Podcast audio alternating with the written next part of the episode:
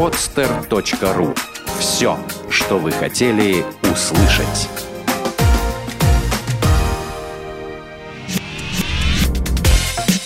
Тренировочный день. От мечты к цели. Авторская программа Виктора Маркина. Здравствуйте.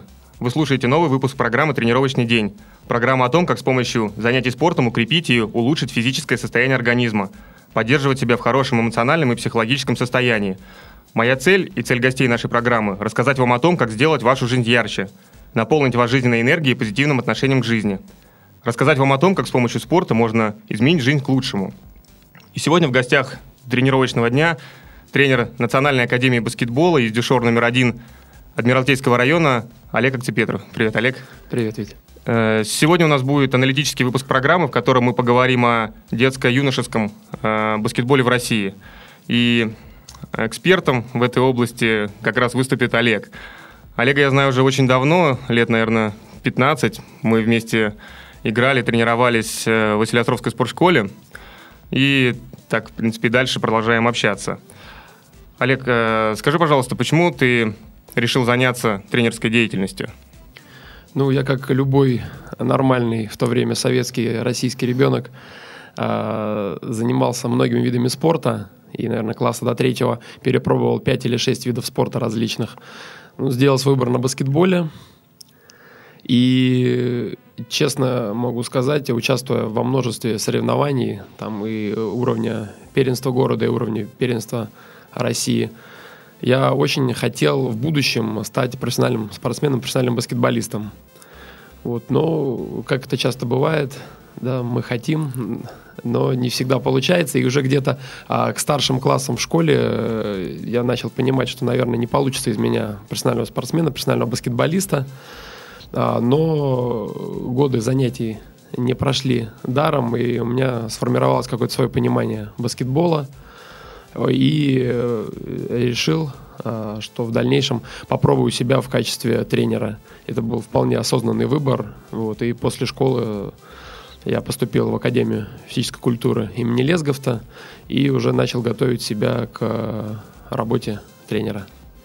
Олег, а как ты считаешь, насколько э, профессиональное образование именно в Лесговта, насколько это дает э, толчок к баскетбольной карьере, карьере баскетбольного тренера? Ну, э, если честно, то лично для меня это очень грустный вопрос.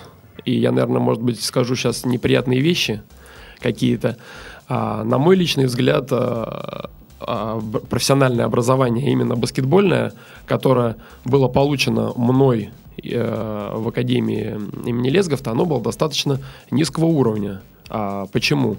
Ну, самый такой вопиющий, на мой взгляд, пример это то, что за 4 года обучения непосредственно специализацией, то бишь баскетболом, а с группой, в которой я учился, занимались от силы год. Причем а, первые три года а, профилирующим видом спорта, баскетболом, с нами а занимались, нас обучали все, кто угодно, но только не профессионалы в области баскетбола. А, то есть это были профессионалы в других видах спорта, безусловно, но не в области баскетбола. Лишь на последний год обучения моя группа получила да, профессионала в области баскетбола. Поэтому, ну, к сожалению, недополучили, наверное, мы то, что должны были получить. Твое мнение очень интересно, только из-за того, что ты смотришь на эту проблему изнутри. То есть ты и сам тренировался, и видишь всю, э, все развитие, которое сейчас происходит и в детско-юношеском спорте, и то, что потом дети приходят в профессиональные команды. И вот этот вот э, взгляд изнутри очень важен. Возможно, он будет не очень приятный, да, но факт остается фактом, и, грубо говоря, нужно смотреть правде в лицо. Как ты можешь оценить состояние детско-юношеского баскетбола в России на данный момент? Что происходит именно с, этим, с ним? Ну, на мой взгляд, э, на данный момент э, в России есть э, несколько так называемых островков благополучия. Это несколько московских школ, и это, видимо, где-то на периферии, где работают энтузиасты, фанаты, профессионалы, в первую очередь, своего дела. Вот. А если брать в целом ситуацию в детском юношеском баскетболе в нашей стране, то, на мой взгляд, это полное отсутствие какой бы то ни было системы подготовки юных баскетболистов, полное отсутствие этой системы. Вот, и честно говоря, если взять, наверное, последние, может быть, лет 15-20 и посмотреть э, по результатам э, юношеских молодежных сборных, как женских, так и мужских, да, результаты национальных сборных, то это будет очень наглядно видно. А когда читаешь, э, с чем это связано?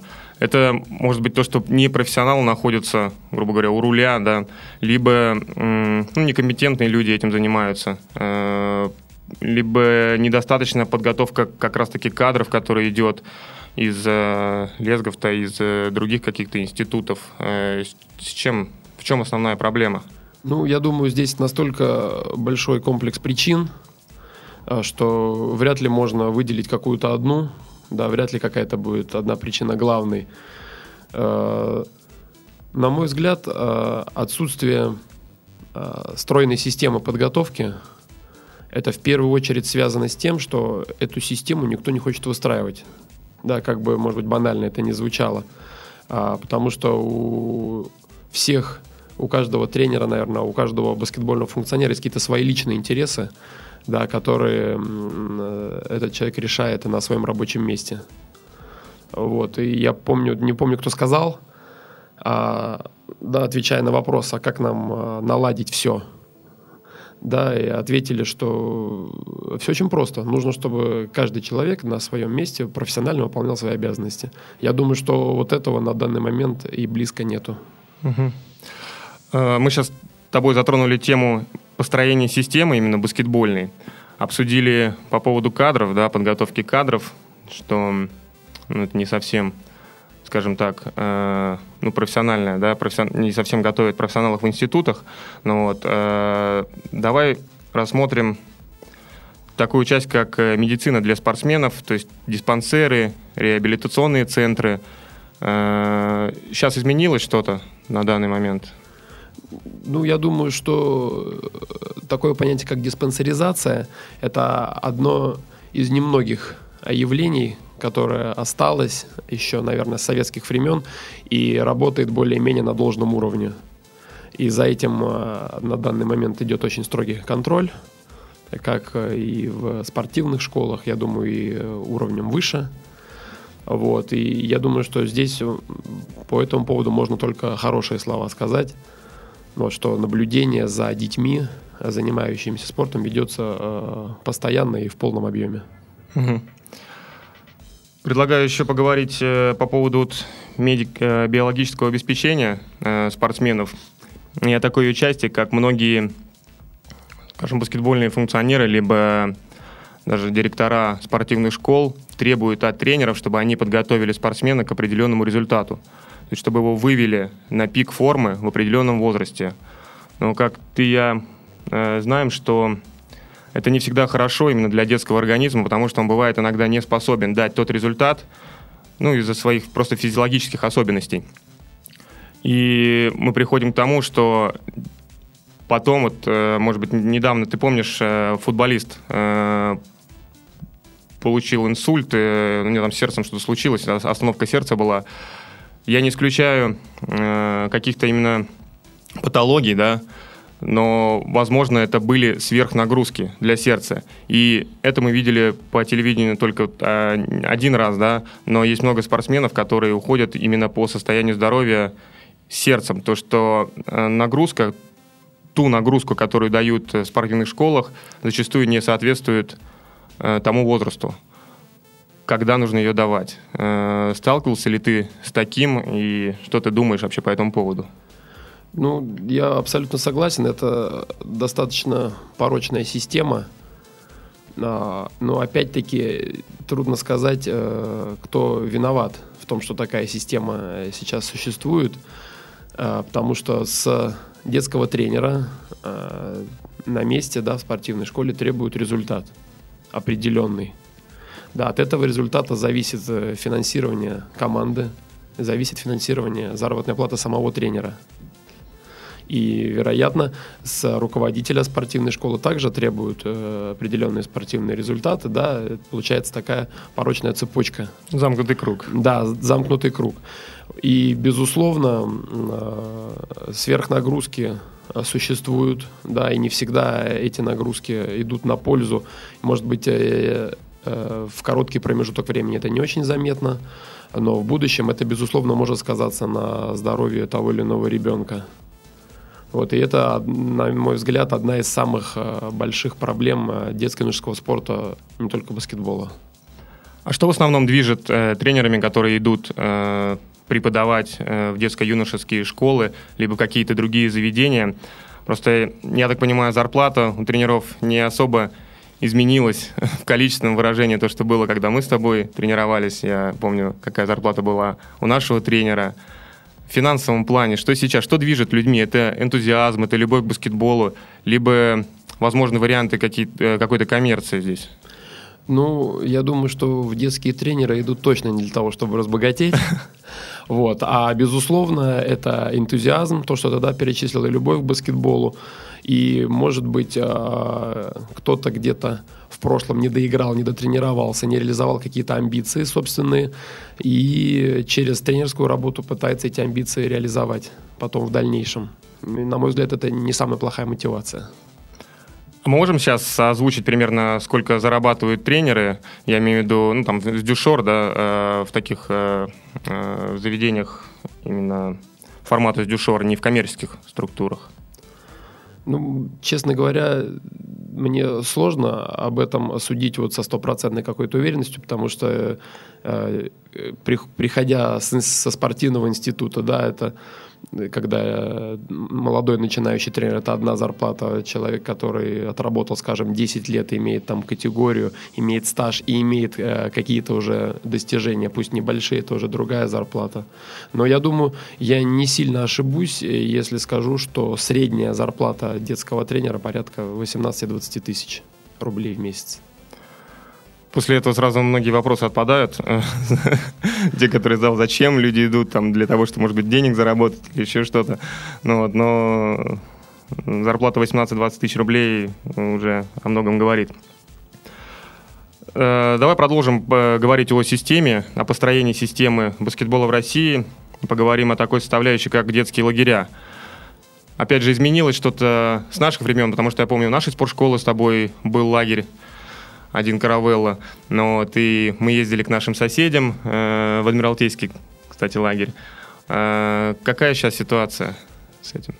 Ну, я думаю, что в первую очередь изменились времена, и в те лагеря, в которые ездили мы с тобой, сейчас достаточно тяжело будет а, отвести детей, и самое главное, тяжело будет уговорить отдать а, туда детей родителей. Вот, поэтому времена вот той былой романтики, которая у нас была, мне кажется, они уже закончились, ну, к сожалению. Вот, и на данный момент я могу говорить за Санкт-Петербург, э, наверное, ну, больше половины команд, как минимум, больше половины команд всех детских, на данный момент выбирают э, лагеря за границей. И в частности, очень популярное сейчас направление – это Прибалтика. Там великолепные условия, просто великолепные условия. А, всегда есть а, спарринг. И, что, наверное, немаловажно, а может быть и самое важное, а, финансовые условия намного более привлекательные, чем в лагерях Ленинградской области. Что, наверное, удивительно, а может быть и нет. Я помню, было удивительно, когда мы в Прибалтику приезжали на турнир э, школы Сабониса и школы Морчеленица, когда это был год, наверное, 95-й, уже там существовали площадки, баскетбольные площадки с резиновым покрытием, с нормальными кольцами, и мы просто приезжали туда детьми и были как в раю. Почему в России нельзя так сделать? Или все-таки мы идем к этому? Почему э, в Прибалтике, в Литве настолько развит, э, столько внимания уделяется баскетболу, детско-юношескому баскетболу? Что нам нужно, может быть, перенять у литовцев? На что обратить внимание? Тут трудно сказать, да, не видя изнутри, да, то, что происходит, например, в Прибалтике, в Литве, в Латвии, в Эстонии. Но, на мой взгляд, в первую очередь нужно начать с условий занятия баскетболом. А вот лично для меня самый яркий пример – это приезд э, моей команды э, в маленький, в маленький эстонский городок с населением 15 тысяч жителей. Э, и мы играли международный турнир в зале такого уровня, которого нету в Санкт-Петербурге, например. Ну, на мой взгляд, это нонсенс. Вот. И, на мой взгляд, в первую очередь нужно начать с условий. Условия создаются профессионалами и обязательно требуются финансовые вливания, финансовые вложения. Сотрудничает ли бизнес со спортом, бизнес с баскетболом? Идут ли деньги только от города, либо есть любители баскетбола, которые вкладывают деньги, которые помогают юным баскетболистам? Ну, опять-таки, если э, сравнивать э, ситуацию в России, ситуацию, например, в той же Прибалтике, то в Прибалтике есть очень э, четкий закон, а, а, закон о налоговых льготах а, для тех, кто помогает детско-юношескому спорту. Вот, и, соответственно, это, наверное, настолько взаимовыгодное сотрудничество, взаимовыгодное партнерство, что строятся шикарные залы, вот, и дети на полном обеспечении. В нашей стране я такого не видел ни разу. Вот, и любая какая-то помощь, это идет помощь со стороны, на 99% со стороны родителей детей, которые да, занимаются в той или иной команде, да, и у тех родителей, у которых есть возможность, зачастую помогают. Спасибо им большое. Здорово. Хотел бы сделать небольшую ремарку вообще, для чего мы сегодня собрались, и кто-то послушает, скажет, там, зачем, почему обсуждают юношеский баскетбол, почему ребята не говорят о, о профессиональном баскетболе. Но я думаю, мы с тобой э, это понимаем абсолютно четко, и все остальные тоже должны понять, что те чемпионы, которые играют и на которых мы сейчас смотрим, они все берутся не из ниоткуда, они вырастают как раз таки из вот тех маленьких детей, которых сегодня отдают в баскетбол, а завтра, ну, через какой-то промежуток времени вы видите их по телевидению, за которых вы болеете. То есть э, именно вот этот вот пласт, он очень, очень важен в баскетболе. Давай с тобой поговорим о спортшколах, о интернатах, об училищах. Стоит ли туда отдавать детей, либо, может быть, стоит обратить внимание на НАП, Национальную академию баскетбола, либо есть ли еще какие-то структуры, куда можно отдавать детей, тренироваться? Куда бы ты посоветовал отдавать детей? Э, где, может быть, лучший тренерский состав, э, более квалифицированный в коммерческой структуре, либо в государственной? Как ты считаешь? Ну, ты правильно сказал, что где более квалифицированный тренерский состав. А я считаю, что самое первое и самое основное, на что родитель, отдающий своего ребенка, например, баскетбол, должен обращать внимание, это на то, кому он отдает своего ребенка. Да, узнать про тренера, пообщаться с тренером. А, да, и, на мой взгляд, не важно куда, важно кому да, потому что можно отдать э, в замечательные, в шикарные условия, но где э, тренер не будет работать так, как он должен работать, а можно отдать э, ребенка в скромный школьный зал, да, где будет замечательный тренер, замечательный педагог, учитель, да, который свое дело знает, любит и будет делать так, как надо. Давай немножко еще поговорим про Национальную академию баскетбола в плане того, зачем это создавалось, для чего это создавалось. Э, это коммерческая структура, я так понимаю? Да, да? это полностью коммерческая структура. Она создана на базе э, там, определенного клуба, да, и ребята там э, тренируются, им созданы более комфортные условия, или в чем основная, грубо говоря, фишка вот этого проекта? Ну, основная наша задача, когда мы э, начинали Национальную академию баскетбола, да, это в первую очередь, э, да, я вот немножко отойду, да, от э, темы. Э, вот, когда, например, занимался я баскетболом, ты занимался баскетболом, да, можно вспомнить, сколько было спортивных школ в городе. Вот, и за последнее время, вот буквально, может, за лет за 10, да, одна за другой закрылись несколько спортивных школ. Да, и вот э, сейчас э, в первенстве Санкт-Петербурга, например, доходит, ну, на мой взгляд, до смешного, когда а, участвуют э, по 6 команд а, в каждом возрасте.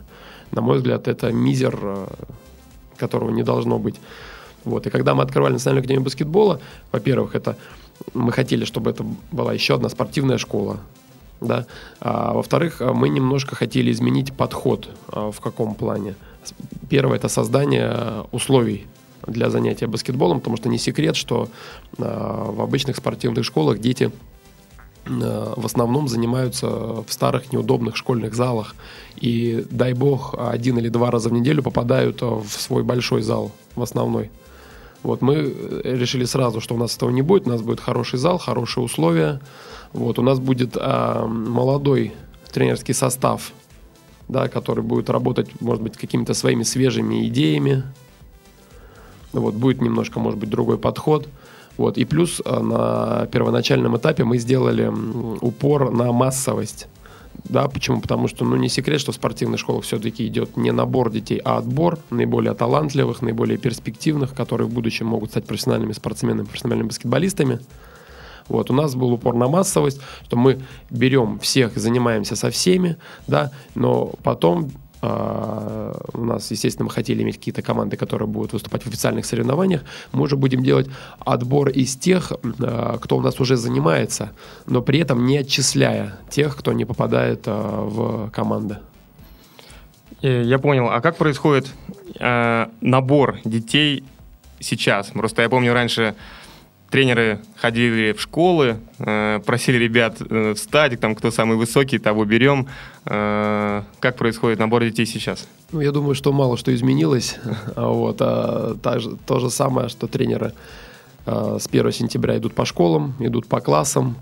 А вот. Единственное, конечно, что сейчас намного сложнее а, стало это делать, потому что не очень охотно почему-то школы идут на контакт и с большими проблемами сталкиваешься уже на входе в школу, что просто могут не пустить. Вот, и приходится заранее договариваться с директором, да, что пустили в школу посмотреть детей. Мне кажется, раньше было в этом плане немножко попроще. Да, абсолютно с тобой согласен.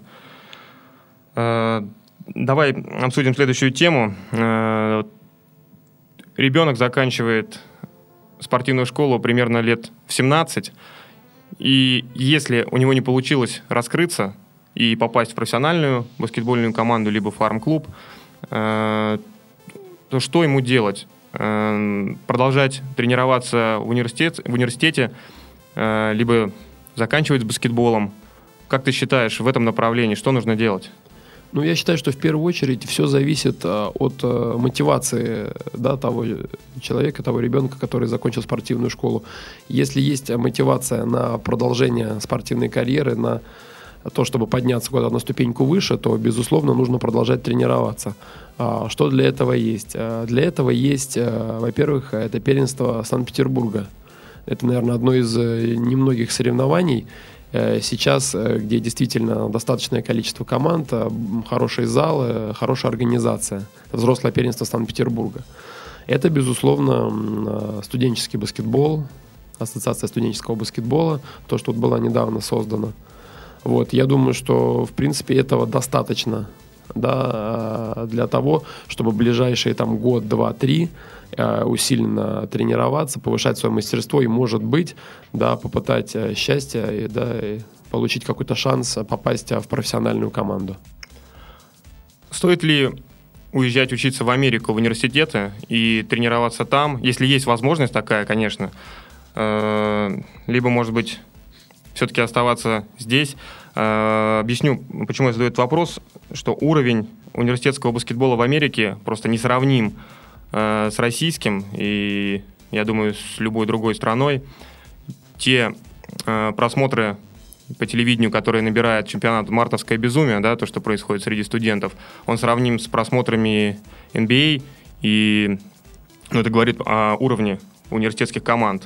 Как ты считаешь, есть ли в этом смысл? Стоит ли ехать игроку учиться в университете в американском, потом возвращаться к нам в Россию и пробовать уже тренироваться, попадать в профессиональные команды? Ну, если меня а, кто-нибудь когда-нибудь, да, или из моих воспитанников, или просто со стороны подойдет и спросит, что вот а есть такая возможность поехать, да, я этому человеку сам помогу собрать сумку, честно могу сказать. Да, потому что, ну, во-первых, то, что ты перечислил, уровень просто заоблачный. Да, это даже, наверное, не стоит обсуждать. Вот. Но еще есть какой немаловажный фактор. Вернуться обратно можно всегда. Да? Вот. А что еще даст а, обучение в американском университете? А, во-первых, это язык в совершенстве, плюс а, качественное образование, плюс опыт жизни, да, самостоятельной за границей, который тоже можно получить только прожив эту жизнь. Вот, поэтому я за то, что если есть такая возможность, обязательно эту возможность нужно использовать. Как ты относишься к такому тезису? Вот мы сейчас с тобой обсудили про э, здоровье э, баскетболистов, но вообще в целом спортсменов. То, что профессиональный спорт калечит, а лечит физкультура. То есть если ты хочешь, чтобы у тебя было крепкое здоровье, то бегай трусцой, э, не надо прикладывать очень сильно, ну, физических больших усилий. Э, как ты относишься к этому? Потому что, ну, это правда, что у профессиональных спортсменов очень много травм. В целом они зарабатывают деньги этим профессиональным спортом. Как ты относишься к этому?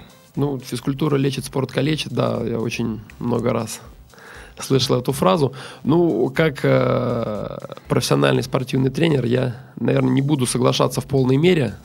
Безусловно, э, да, правда в этих словах есть, и большая доля правды. Вот. Ну, я думаю, что если э, э, грамотно подходить к тренировочному процессу, да, то, в принципе, можно эту фразу и не применять. На мой взгляд, э, все э, травмы, все профессиональные спортивные болезни – это от, ну, возможно, непрофессионального подхода где-то в чем-то, да, и в плане подготовки, в плане в плане подготовки к тренировкам, да, в плане самих тренировок, в плане восстановления. Мне кажется, больше вот э, зерно в этом, нежели э, что просто профессиональный спорт он калечит. У профессиональных команд есть тренер по, э, ну, по баскетболу, по тактике, да, и есть тренер по физической подготовке. Как у детей с этим дела? Ну, то, что мы в начале разговора затрагивали тему, да, в России несколько островков благополучия, это, да, несколько школ в Москве, на периферии где-то, да, где могут позволить себе спортивные школы, а, да, иметь ставку тренера по физической подготовке. Вот, э, в Санкт-Петербурге я подобного не знаю, да, возможно, где-то, опять-таки, есть отдельные энтузиасты, которые за счет привлечения каких-то дополнительных средств или используя какие-то личные связи, да, нанимают тренеров по физической подготовке. Вероятно, это есть. Я думаю, что есть наверняка. Вот. Но а, э, как на поток, если это поставить, да, то я э, такого не знаю, к сожалению. Вот. И вот мы говорили сейчас а, об Америке. А, На данный момент а, в Америке очень популярное такое направление, как а, тренер по индивидуальной подготовке. Да, и это взялось не откуда-то искусственно, а это взялось абсолютно естественным образом. А, Очень много специалистов в области баскетбола, естественно, команд на всех не хватит. А амбиции, желания есть. И а, вытекло такое направление, как тренер по индивидуальной подготовке. Очень много люди работают индивидуально и с детьми, и со студентами, и даже с профессионалами. Вот, имеют большой авторитет, хорошо зарабатывают, опять-таки. Вот такое направление, которое, опять-таки, у нас э, в стране на данный момент тоже не развивается. Олег, расскажи, пожалуйста, о своих командах. У тебя сейчас э, какого возраста э, мальчики и сколько у тебя команд? Ну, основная команда у меня это юноши 2000 год рождения. Вот, соответственно, 12-13 лет. Вот, с этой командой мы играем и первенство города, первенство России, участвуем э, в Европейской юношеской баскетбольной лиге. Там множество коммерческих турниров, как за границей, так и у нас в стране. Вот. Плюс есть э, несколько команд малышей, но это так называемые наборные группы, да, когда мы только собираем их сейчас в кучу, и уже дальше будем смотреть, что можно сделать. А какие турниры сейчас проводятся для детей? Ты сказал, что есть там мно- множество турниров. Вот Один в Эстонии ты упомянул, Ну да? вот мы ездим постоянно в Прибалтику, это Эстония, Латвия. А, Ездим а, частенько в Москву на турниры. Очень хороший турнир а, проводится силами Василиостровской спортивной школы в конце мая, называется «Белые ночи». Собирается 24 команды, там приезжают команды из Прибалтики, из России. В прошлом году была команда из Испании. Очень сильный турнир. Поэтому порядка, наверное, 12-14 турниров э, за год э, команда детская играет.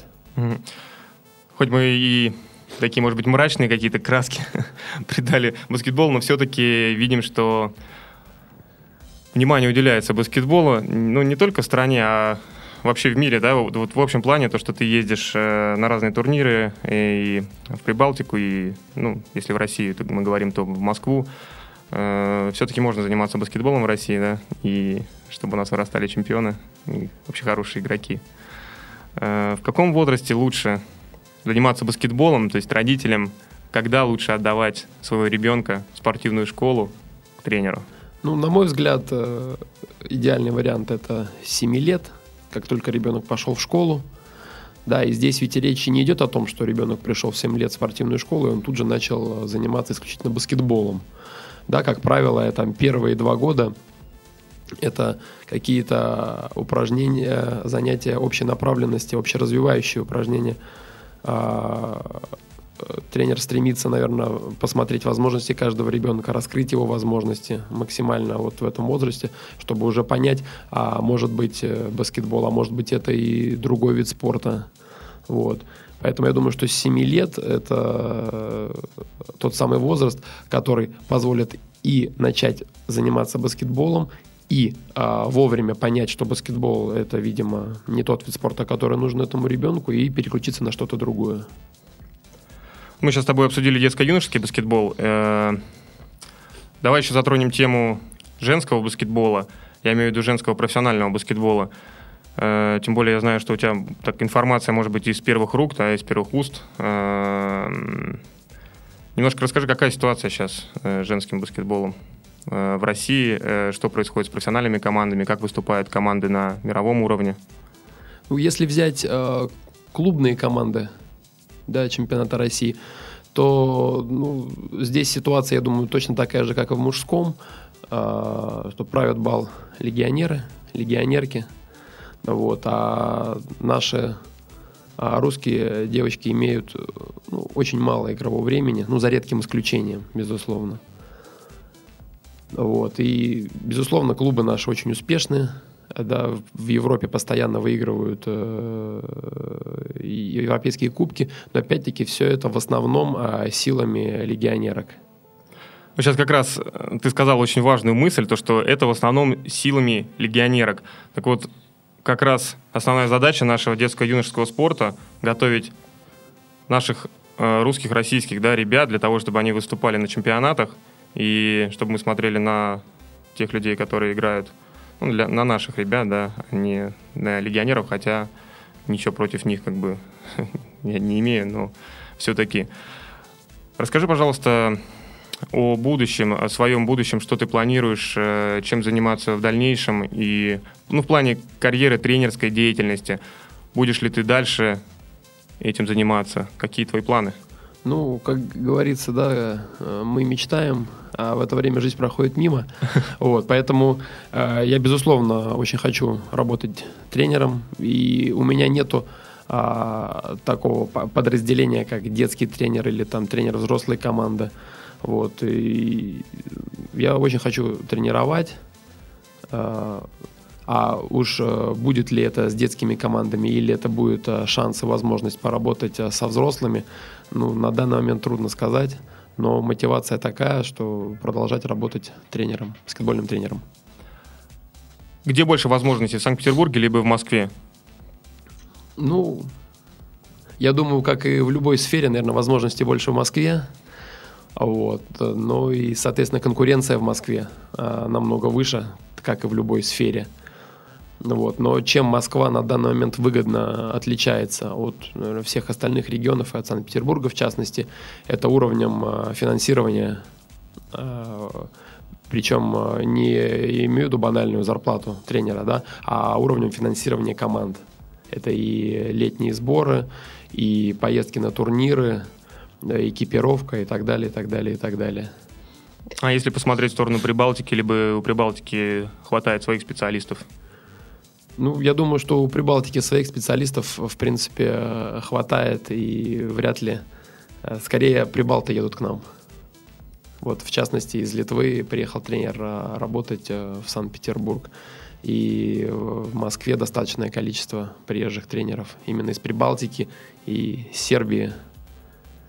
Ты говоришь про профессиональный баскетбол? Либо я, про... говорю, я говорю про детский баскетбол, про детские спортивные школы, что на данный момент в той же Москве а, практически в каждой школе а, есть так называемые тренеры-легионеры. А что происходит с профессиональным баскетболом? А, сколько у нас тренеров российских а, тренируют профессиональные баскетбольные команды? Ну, если взять а, самые сильные наши российские команды, да, которые участвуют вот в лиге ВТБ, то я думаю, что больше 60% это иностранцы. А может быть, эта цифра и выше. Сейчас, ну, не посчитать просто. Мы всю программу возвращаемся как раз к вопросу подготовки кадров. То, что из нашей беседы получается, что у нас ну, достаточно большое количество легионеров и очень много э, иностранных специалистов приезжают э, тренировать наши российские команды. Э, наша беседа получилась сегодня такая не совсем, э, скажем так, оптимистичная, да, но я тебе благодарен за то, что ты эту ситуацию показал изнутри, что происходит с российским баскетболом, потому что если сейчас посмотреть новости, да, почитать газеты, все говорят о том, что давайте развивать спорт, давайте уделять этому э, большое внимание, но не всегда э, действительность э, совпадает с тем, что говорят. Но я верю в светлое будущее, надеюсь на то, что что-то изменится, потому что я очень неравнодушен к баскетболу. Э, и, естественно, ты тоже. Э, хочу тебе пожелать удачи в твоем деле, чтобы ты вырастил несколько новых чемпионов, чтобы твоя команда завоевывала новые э, места и, в общем, удачи в тренерской деятельности. Спасибо тебе большое за беседу. И это была программа «Тренировочный день», и я ее ведущий Виктор Маркин. До новых встреч. Спасибо. Сделано на podster.ru Скачать другие выпуски подкаста вы можете на podster.ru